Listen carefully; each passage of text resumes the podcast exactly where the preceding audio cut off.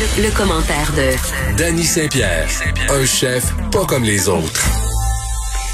On, se disait qu'on enviait euh, l'Ontario, euh, en tout cas du moins qu'on regardait ce qui se faisait de leur côté sur le masque parce qu'ils ont décidé de le faire porter à, leurs élèves de façon différente et ont des chiffres intéressants alors que nous on fait dur. Et là encore une autre raison d'être jalouse de l'Ontario. Écoute, c'est rare là qu'on est jaloux de l'Ontario, on va se le dire.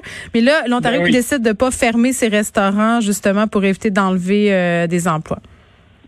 Ben, tu vois, Doug Ford a fait la quote du siècle, à mon avis, c'est « Je ne tuerai pas leur gagne-pain ». Je veux des preuves. J'ai fait comme, oh wow, si je peux être d'accord pour une fois avec Doug Ford, eh ben je vais le faire.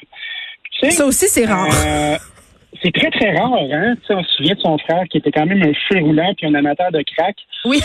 Never euh, forget. Never forget. Des chums un peu louches. Mais tu vois, en même temps, le maire de Toronto puis sa médecin hygiéniste en chef, euh, bien ce qui se passe au Québec, réclament la fermeture. Je sais pas si c'est un cas de densité. Moi, ce que je trouve intéressant, c'est le traitement euh, de l'information par territoire. Tu sais, on est ici au Québec, on a des conférences de presse à chaque jour. Euh, on a l'Ontario qui se comporte de cette façon-là, puis on le voit faire, puis on voit un premier ministre qui décide euh, d'aller vers les faits puis de pas juste faire comme OK, on va enlever des privilèges, puis euh, c'est ça qu'on a fait au Québec, c'est ça qu'on a fait. Mm-hmm. Mais tu vois, on se donne les moyens.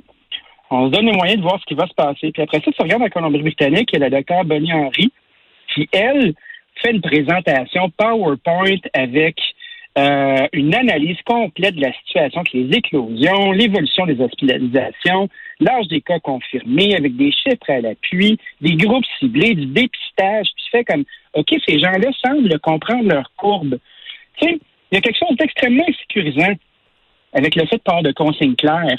Tu sais, quand tu dis, on vous recommande pas de faire ça, ou tu sais, feu vert, feu jaune, feu rouge. Tu sais, Doug Ford est même allé, même allé stouler euh, son ami François en disant que François, je pense qu'il n'aime pas ça tant que ça, les codes de couleur. Parce que ça rend les gens, euh, ça rend les gens un peu nerveux, tu sais. Puis il y avait un bon article dans le Devoir la semaine dernière, justement. Oui, sur la peur. il y a euh, rien qui, il y a rien qui est pire que, que l'incertitude pour générer de l'anxiété puis de la peur.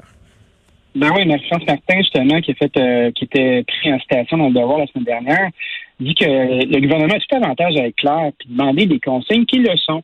OK, là, on a fermé nos restaurants. Moi, c'est sûr que ça me touche personnellement. Mais tu sais, souviens-toi comme on était trooper au début, en mars, quand la mère a pogné comme on dit. Puis on se disait, oui, le bon docteur Arruda, oui, euh, oui, François, oui, monsieur le premier ministre, on vous suit, on vous écoute. Puis après ça, plus ça avance, puis on a retrouvé notre liberté un petit peu. Puis après ça, on commence à nous la, la renlever. Oui, mais plus ça avance. Ouais, mais plus ça avance aussi, euh, plus la situation se modifie, plus le gouvernement prend des décisions qui peuvent être analysées rétrospectivement, donc contestables.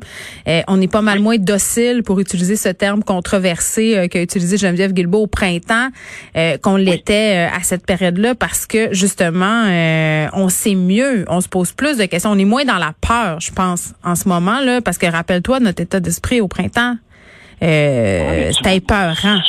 Là, je m'en souviens, mais j'ai l'impression que c'est encore épeurant. Je sais pas, on est à 1364 cas aujourd'hui, Dani, puis tu sais, on dirait que notre état d'esprit c'est pas le même. On veut que ça rouvre le plus vite possible. On se demande encore si on a fait les bons choix.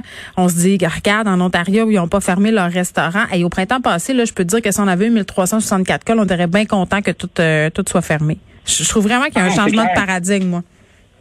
Ben, je pense que c'est l'usure. Je pense que c'est l'usure puis c'est le cynisme. Tu sais, on, on, est un peuple qui a de l'esprit puis qui se pose beaucoup de questions puis qui conteste. au Québec, là, on a 118 cas par million. En Ontario, on en a 48. Puis en Colombie-Britannique, on en a 28. OK, mais qu'est-ce, c'est quoi? Tu peux pas me sortir l'explication dont on a du sang latin tout le temps, là. Il doit avoir, bien avoir une explication de gestion de santé. Puis, c'est sûr qu'il y a une explication rationnelle, là.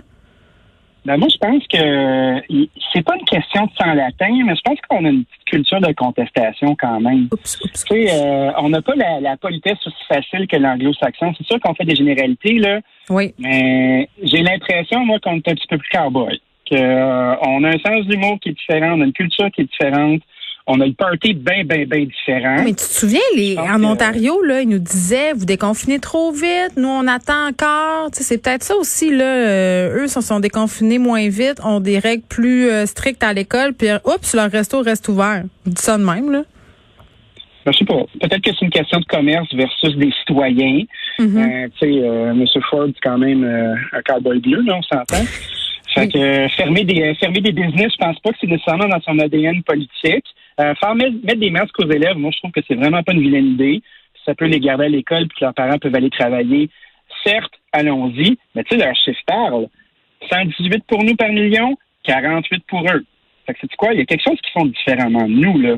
Puis je pense pas qu'on on est plus enclin à s'infecter facilement. Fait qu'on a des comportements qui sont répréhensibles. Je crois que si on avait plus de données, un peu comme la Colombie-Britannique, on serait peut-être plus capable de prendre des décisions parce que là, tu veux dire quoi? plus de données? Tu as l'impression qu'on ben, manque de transparence au gouvernement, euh, contrairement au printemps?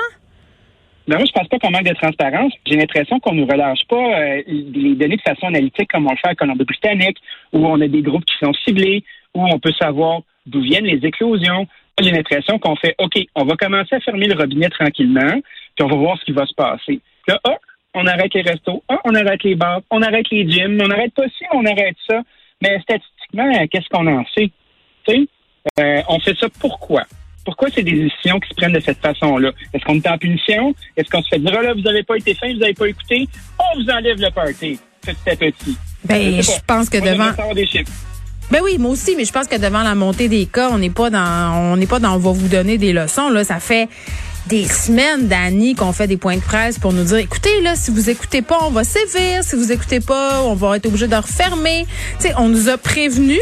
Puis je reviens encore à ma sacro-sainte métaphore de l'enfant puis du parent là. Si tu menaces ton enfant sans appliquer les conséquences ben les enfants ils t'écoutent pas. Puis c'est exactement ça qu'on a fait. On a fait ah ils feront pas ils feront pas ils vont pas tout refermer franchement franchement ça arrivera pas et c'est exactement ça qui est en train d'arriver peut-être qu'on aurait dû être plus sévère au départ quand sais-je ah ben oui un vrai bâton c'est pas un demi-bâton. Un, bâton avec pas de carotte.